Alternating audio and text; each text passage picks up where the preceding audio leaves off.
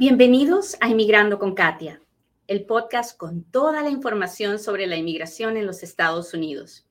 Yo soy Katia Quiroz, abogada de inmigración. ¿Qué pasa? ¿Cómo mantener la calma cuando las cosas no salen como queremos? Cuando, cuando pareciera que el mundo nos ataca, cuando por más que intentamos las cosas no salen como queremos.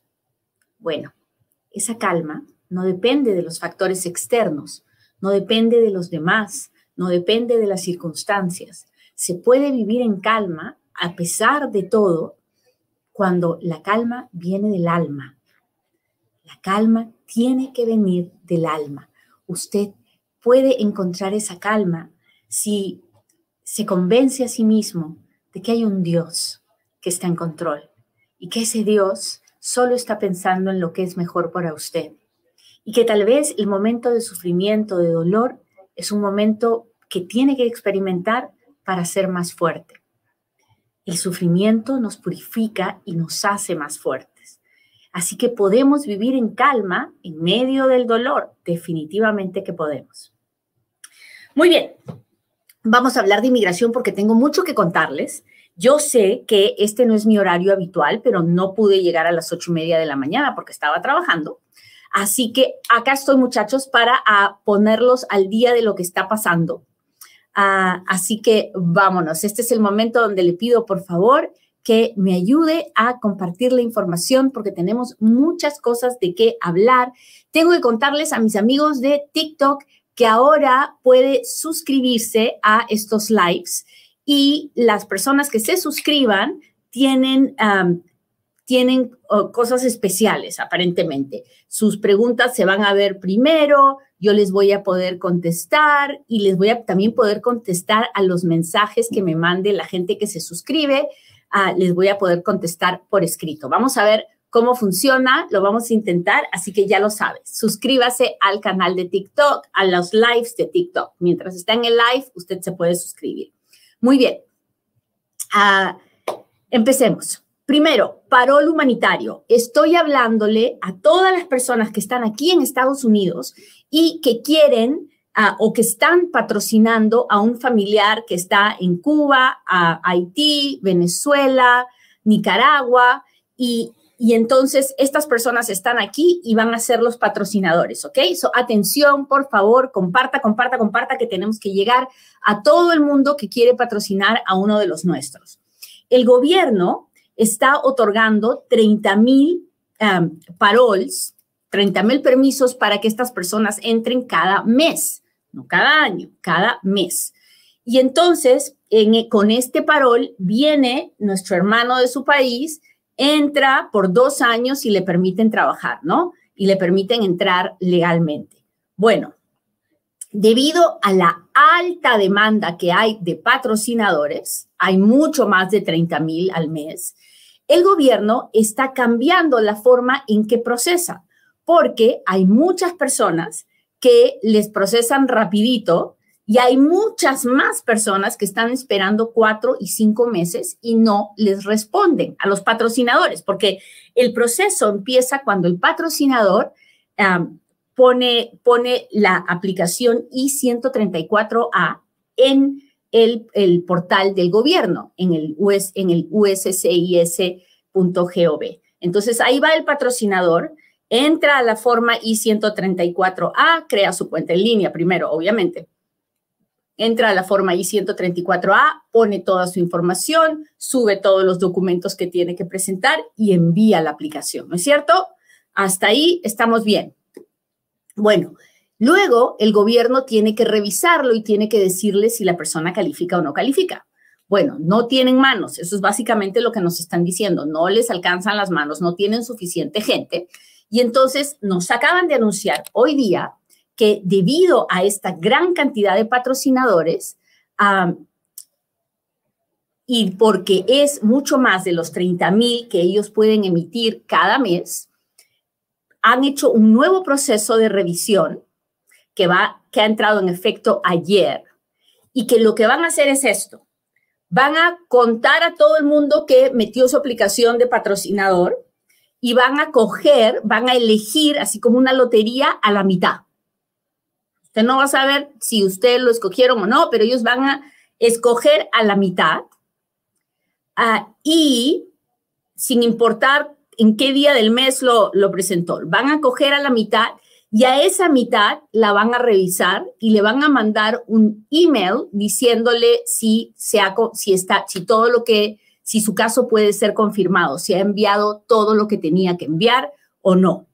La otra mitad se revisará en orden de recibo según la fecha de presentación del caso. ¿Ok? ¿Y eso qué quiere decir? Que el que presentó antes, pues va a poder, ah, va, se va a revisar primero. Le vuelvo a explicar, ¿me entendió? Porque eh, está un poco confuso, pero yo entiendo, yo entiendo que es, que es, no es fácil de entender. De todas las aplicaciones que se manden en el mes, de las que se presenten, a la mitad la van a agarrar y la van a procesar lo más rápido posible para mandarle un, email diciéndole uh, si el caso puede ser confirmado. ¿Qué quiere decir que puede ser confirmado? Que usted ha presentado todo como lo tenía que presentar. La otra mitad va a ir en orden de llegada. ¿Ahora sí? Ok. Si usted no recibe el email de confirmación, ¿qué tiene que hacer? Nada, esperar. Los oficiales de inmigración nos han dicho, las posibles personas no deben, los patrocinadores no deben presentar y, 134A duplicados para el mismo beneficiario. Si usted trata de poner el mismo patrocinador al mismo beneficiario, no lo van a aceptar.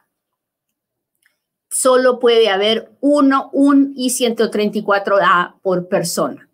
Si usted si su formulario I-134A no se confirma, porque así como le pueden mandar la carta diciéndole, ok, eh, usted, ah, hemos revisado su, documentación y creemos que su caso puede ser confirmado, también le van a mandar una carta diciéndole, hemos eh, eh, recibido sus documentos y a usted le falta algo, no, no, no creemos que tiene lo que se necesita. Bueno, una, esa persona puede presentar un nuevo formulario I-134A y enviar información adicional como evidencia. Entonces, están tratando de poner un poco de orden. Eso es lo que están haciendo, porque tienen tantas aplicaciones que no saben qué hacer con esto. Bajo este proceso actualizado de revisión, los tiempos de procesamiento van a variar. Las personas, hay personas que van a recibir una respuesta rápido y otras que van a demorarse en recibir respuesta porque no entraron en esa lotería de donde se jalaron las ah, aplicaciones de ese mes. Ah, ¿Cómo vamos a saber qué pasó? Pues lo único que puede hacer es en la cuenta de USCIS, puede monitorear qué está pasando con su caso, ¿no? Ah, pero ya lo sabe. La noticia es, si usted es un patrocinador de el parol humanitario para haitianos, nicaragüenses, venezolanos y cubanos. El gobierno ha anunciado que de todas las aplicaciones que se manden cada mes, ellos por sorteo, por puro azar, como una lotería, van a escoger la mitad, van a revisarla rápidamente, le van a notificar si su caso puede ser confirmado o no. Si puede ser, confirmado, entonces muy pronto a su patrocinado le va a llegar el email diciéndole que el siguiente paso para poder recibir su parol. Y si no es confirmado, usted puede hacer un nuevo formulario I-134A. El gobierno está pidiendo que por favor no haga formularios duplicados a los patrocinadores porque no los van a revisar. Las personas que no entren en este sorteo, que no entren en esta lotería, van a tener que esperar por orden de llegada a que buenamente ellos tengan tiempo de revisar su formulario para poder seguir avanzando. Muy bien, esa fue la noticia número uno. Si usted está aquí conmigo, cuéntemelo, déjemelo saber, póngame un dedito, póngame un corazoncito. ¿Dónde está mi gente de Instagram? ¿Cómo va mi gente de TikTok? Muchas gracias por estar aquí. Qué placer. Gracias, gracias, gracias. Muy bien, muchachos, sigamos, sigamos porque tenemos otras noticias que contarle. Las entrevistas de la en la frontera, las entrevistas de, que se hicieron por CBP One ya empezaron, la gente está llegando ordenadamente ¿Qué está pasando? Pues hasta el momento mm, no tenemos muy buenas noticias. La mayoría de ah, personas están reportando que, ah, que o las han mandado de regreso ah, o muchas están, algunas están siendo detenidas. Así que es muy pronto para poder saber cuál, qué es lo que está pasando. Tenemos que guardar la calma. Lamentablemente ayer murió una niña de 8 años después de que los padres y ella se entregaron en la frontera y estando bajo la custodia de la patrulla fronteriza, la niña falleció. Esta es la muerte de un niño después, desde 2019, y, nos tiene que poner a pensar, nos tiene que poder a pensar a los padres en que no podemos arriesgar la vida de nuestros hijos. No, no es justo, no está bien. Tenemos que cuidarlos y protegerlos, así que hay que orar mucho por esta familia que debe estar sufriendo desconsoladamente, porque el sueño americano no, no incluye ah, este tipo de dolor. Muy bien, sigamos. Ya les conté lo que está pasando en la frontera. Ahora hablemos de lo que está pasando en el Congreso. Hay muchas cosas que pasan en el Congreso, que es quien debe dar las leyes, ¿no? Y en el Congreso no solamente se crean leyes, también se pueden cancelar leyes, se pueden derogar reglas, se pueden hacer muchas cosas. Ah, así que lo, que lo primero que les tengo que contar es que hoy día el Senado está supuesto a votar en una resolución para repeler la regla que puso el presidente Biden de la carga pública. Así que déjeme contarle este cuento porque está como de novela. Bueno, resulta que nosotros tenemos una, una ley de carga pública desde 1997, ¿no? Y esa ley de carga pública dice, bueno, los inmigrantes no pueden recibir la residencia si el oficial de inmigración piensa que en el futuro el inmigrante puede recibir beneficios públicos. Muy bien. Entonces, como el inmigrante no tiene un número de seguro social, no tiene estatus legal, no puede recibir beneficios públicos, porque así es, así es como funciona este país. Bueno, entonces viene el presidente Trump y cambia la regla de carga pública y dice, no importa si el inmigrante no recibe ayuda, si su familia la recibe, igualito está lado. Bueno, eso no, era, no estaba bien, no, estaba, no era constitucional y entonces viene el presidente Biden y dice, no, esa regla de carga pública del presidente Trump no está bien, así que la vamos a cancelar y vamos a hacer una nueva, una, una regla de carga pública moderna, y la pero que siga a la ley, que siga lo que dice la ley. Entonces, en este momento tenemos una regla de carga pública que dice que las personas definitivamente no pueden venir a vivir de las ayudas del gobierno, pero no podemos pensar que una persona va a ser carga pública en el futuro porque su mamá, su papá, su esposa o sus hijos hayan recibido ayudas. Entonces, esa es la regla que tenemos ahorita y si sus familiares, si sus familiares directos reciben ayudas, pues no es un problema para el inmigrante, mientras el inmigrante pueda probar que él tiene dos manos para trabajar, que tener papeles le va a ayudar a tener un buen trabajo, que le ayude a mantener a su familia. Muy bien, esta última es la que, él, ah, que algunos senadores quieren repeler. Ellos no quieren que eso suceda, piensan que los inmigrantes van a seguir abusando del sistema y que se va a gastar mucho dinero en servicios públicos para inmigrantes. Ese es, así es como ellos piensan en su cabecita, ¿ok? Entonces, ¿qué va a pasar? No lo sabemos, les voy a mantener informados. Yo la verdad no creo que mucho vaya a pasar de esto, pero uno nunca sabe, ¿verdad? Hay, así como hay gente como nosotros que luchamos por los inmigrantes, hay gente que lucha en contra nuestra. Así que por ahora nos queda nada más que mirar y esperar. Ok, eso pasa en el Senado. Ahora, en la Cámara de Representantes, ayer se han pasado un proyecto de ley para un proyecto de ley para seguir construyendo el muro fronterizo, ¿no? ¿Se acuerdan de Build the Wall, Build the Wall y el presidente Trump diciendo hay que levantar un muro? Bueno, esta gente todavía sigue estos, estos, ah, congresistas republicanos antiinmigrantes todavía quieren seguir construyendo su muro. Entonces, quieren cobrarle 50 dólares a las personas que pidan asilo y quieren hacer la entrevista de miedo creíble para el asilo todavía más difícil de lo que ya está. Así que ayer ha pasado eh, eh, en, la, Cámara de Representantes, ¿es ley? No, no es ley.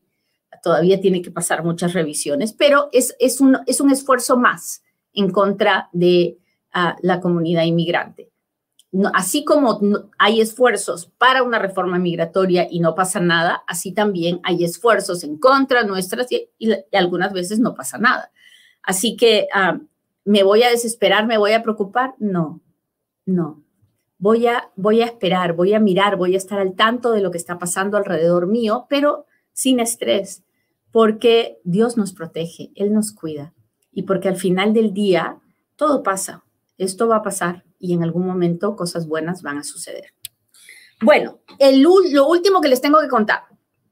En medio de todo este revolú causado por la nueva ley en la Florida que intenta ah, limpiar a la Florida de todos los inmigrantes, ah, pues han salido el gobernador de Utah y de Indiana a decir, por favor, vénganse para acá, porque bueno, en realidad no han dicho eso, eso es lo que yo estoy parafraseando, ¿ok?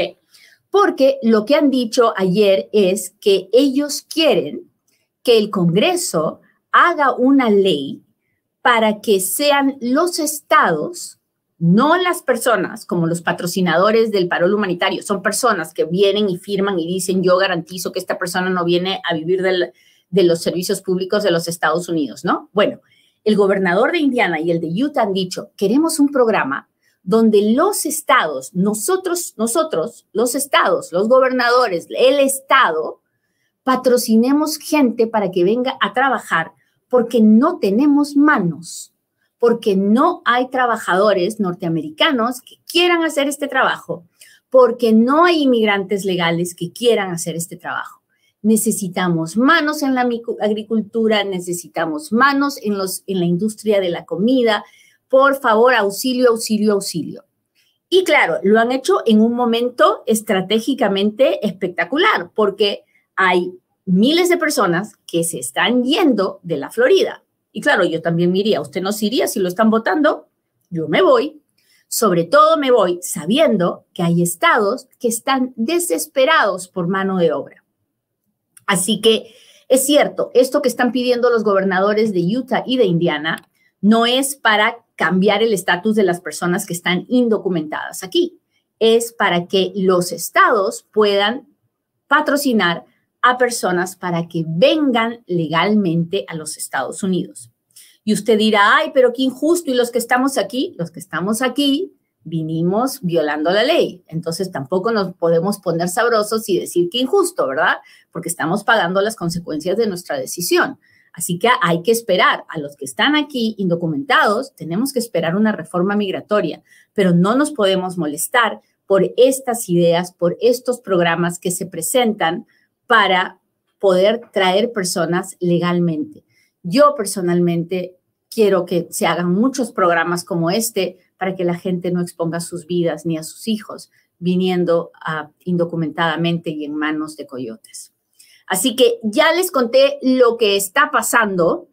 Este proyecto, este proyecto que, han presentado los gobernadores de Indiana y Utah para traer, eh, traer trabajadores del extranjero legalmente patrocinados por el gobierno estatal no por ninguna persona individual, sino por el propio gobierno estatal que patrocina, que busca patrocinar a las personas para que vengan legalmente a trabajar en todas las áreas de industria y manufactura en que los estados necesiten mano de obra. Muy bien, si quiere más información, ya sabe dónde encontrarla. Estamos en inmigrandoconkatia.com, estamos en Inmigrando con Katia en YouTube, en Instagram, en Facebook, en todas partes. Así que la información está en sus manos. No escuche todas las barbaridades que, a que escucha alrededor, porque generalmente son personas repitiendo algo que alguien les dijo y lo que encuentra aquí es la evaluación de esta pobre mujer, que es una abogada, y que puede leer e interpretar las leyes de una manera más adecuada.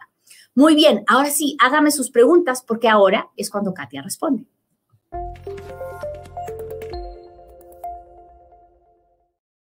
A ver acá. Déjenme ver cómo está esto.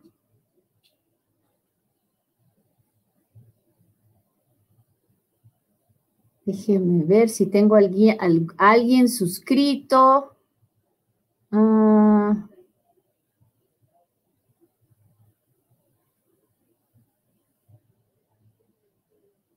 ok.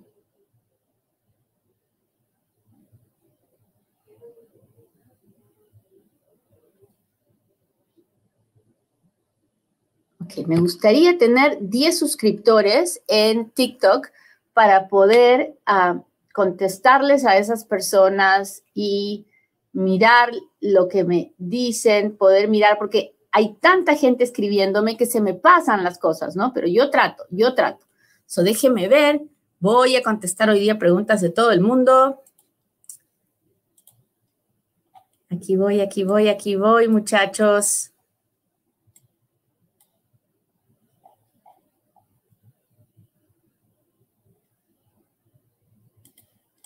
Buenos días desde Colombia. Te pregunto si ya se sabe los centros de atención nuevos. No, no tenemos. Si lo supiera, yo ya se lo hubiera contado. En el momento que lo sepa, se lo voy a contar. Abogada, ¿puedo ajustar estatus si soy menor de 21 años? Entré con visa y me pide mi mamá residente. Si usted es menor de 21 años, es soltero, ah, está aquí legalmente en los Estados Unidos y el boletín de visas está vigente para esa categoría, entonces sí. Mi consejo es que hables con un abogado de inmigración en persona lo más pronto posible para que te diga cómo está la situación. Déjeme ver, déjeme ver, sigo buscando preguntas. Acá voy, acá voy, muchachos, acá voy.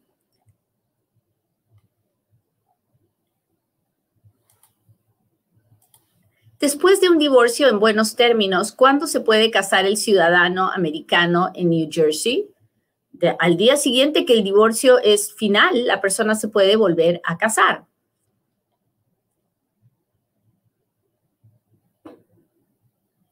¿Existe la posibilidad de que el parol por reunificación familiar se extienda a otros países de Latinoamérica? Sí, sí, es muy posible.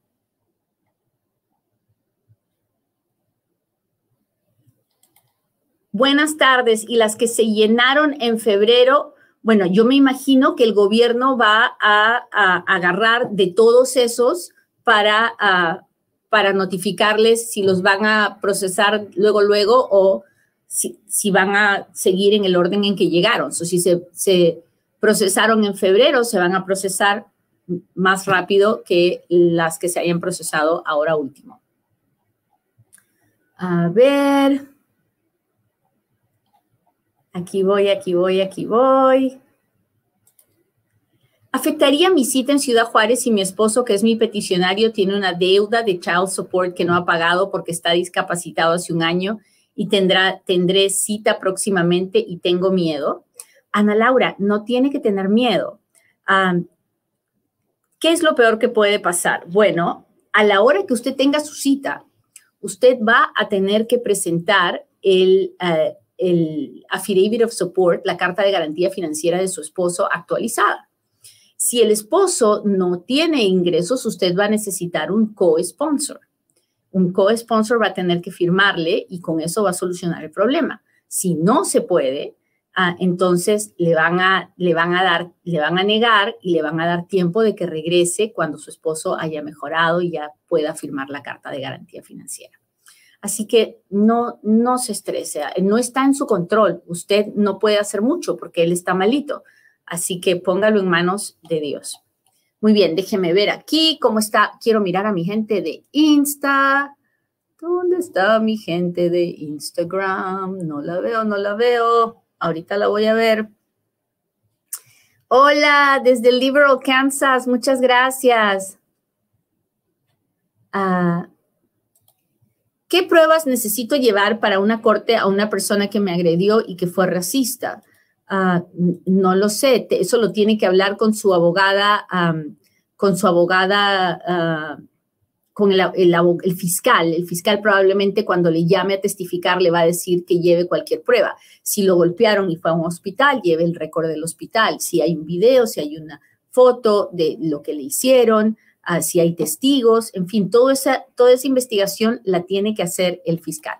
Abogada, cuando un caso de remoción ha sido cerrado en la corte, al iniciar otro proceso como matrimonio, ¿cómo afecta haber tenido el caso en corte? Afecta muchísimo, sobre todo cuando uno no sabe si lo han cerrado administrativamente o lo han terminado. Si lo han terminado, qué maravilla, pero si solamente está cerrado, estamos en problemas. Tiene que buscar un buen abogado. ¿Ok? Déjeme ver acá. Adriana Villa, mi no puedo mirar. Adriana Villamizar, muchas gracias. Eres mi primera suscriptora. Te agradezco muchísimo. Ok, ahora tengo que aprender a, hacer a usar esto, Adriana. Así que si me has hecho alguna pregunta, tengo que poder mirarla, se supone, de manera especial. Así que voy a buscarla. Gracias por todos los diamantitos. Muchas gracias. Soy una persona bendita porque usted, dije, me acompaña. Ah, necesito ver dónde están las, si, si, si Adriana ha preguntado algo. No. Elba Ponce, ¿cómo estás? A ver, a ver, acá. Es Vigaray, ¿cómo estás? Muchas gracias. Nomás tengo que uh, aprender a usar esto, muchachos, pero acá estoy. Mm, ¿Dónde están las preguntas?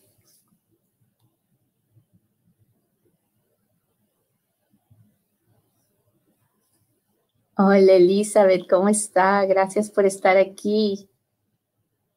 Ah, Giovanni dice, ¿por qué se demora cinco meses para pedir permiso de trabajo cuando uno entra por asilo? Porque ese es el tiempo de procesamiento, porque no hay suficientes manos, no hay suficientes oficiales de inmigración. Y usted me dirá, Katia, ¿y por qué no hay suficientes oficiales de inmigración? Porque la oficina de inmigración no, no funciona con el dinero del gobierno, funciona con el dinero que pagamos nosotros los inmigrantes cuando pedimos nuestros, ah, nuestros procesos. Entonces, ah, por esa razón es que no hay suficientes oficiales de inmigración porque no les alcanza más el dinero para, para pagar más oficiales. ¿Sí me entiende? Déjeme ver. Ah, dice, yo fui a inmigración a dejar las huellas y hasta ahora no he recibido respuesta.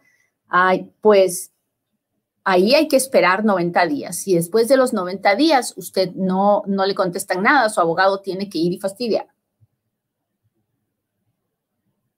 Dice, a mi sobrino le aprobaron su visa juvenil. ¿Cuánto tiene que esperar para hacer su ajuste de estatus? Tiene que mirar el boletín de visas. Esa es la única forma. A ver, yo sigo buscando.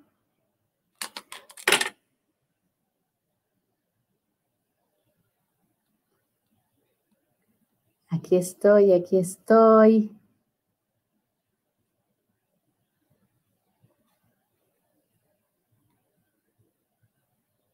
Claudia, muchas gracias por estar aquí.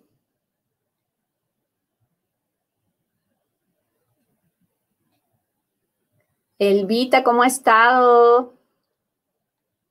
Usted se llama igual que mi mamá. Katy, muchas gracias por el gorro.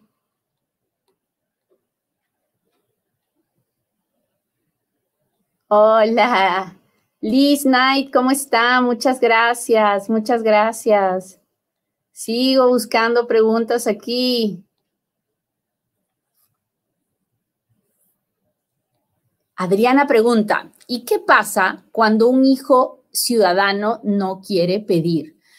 Bueno, ahí no, pues si el hijo no quiere hacer la petición, no se puede hacer nada. Sin embargo, sin embargo, es importante que sepa esto. Cuando una mamá o un papá está sufriendo el maltrato de un hijo, existe una visa que se llama la visa VAWA. la visa VAWA protege a los padres de hijos rebeldes, de hijos que tienen problemas psiquiátricos, problemas mentales, problemas de drogas, problemas de alcohol, en fin. Entonces, muchas veces cuando hay un hijo que maltrata a sus padres, uno puede hacer esta visa, no le afecta en nada al hijo, en nada, de nada, de nada, y ayuda a que el papá arregle sus papeles, aun cuando el hijo no quiere pedir al papá. Déjeme ver. ¿Qué pasa con nosotros los chilenos? ¿Qué posibilidades tenemos? Pues en, en, todo este rollo de la inmigración indocumentada y de lo que está pasando, no tenemos nada ahorita para Chile. A ver, déjeme ver.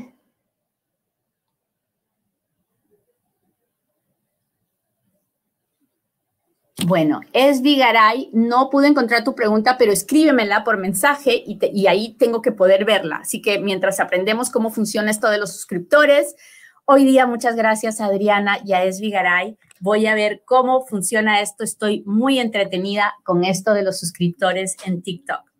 Muy bien, ahora dice SM, abogada, cuando un caso de remoción ha sido cerrado en la corte, ah, ya le contesté, esta ya la contesté. Déjenme ver, déjenme ver.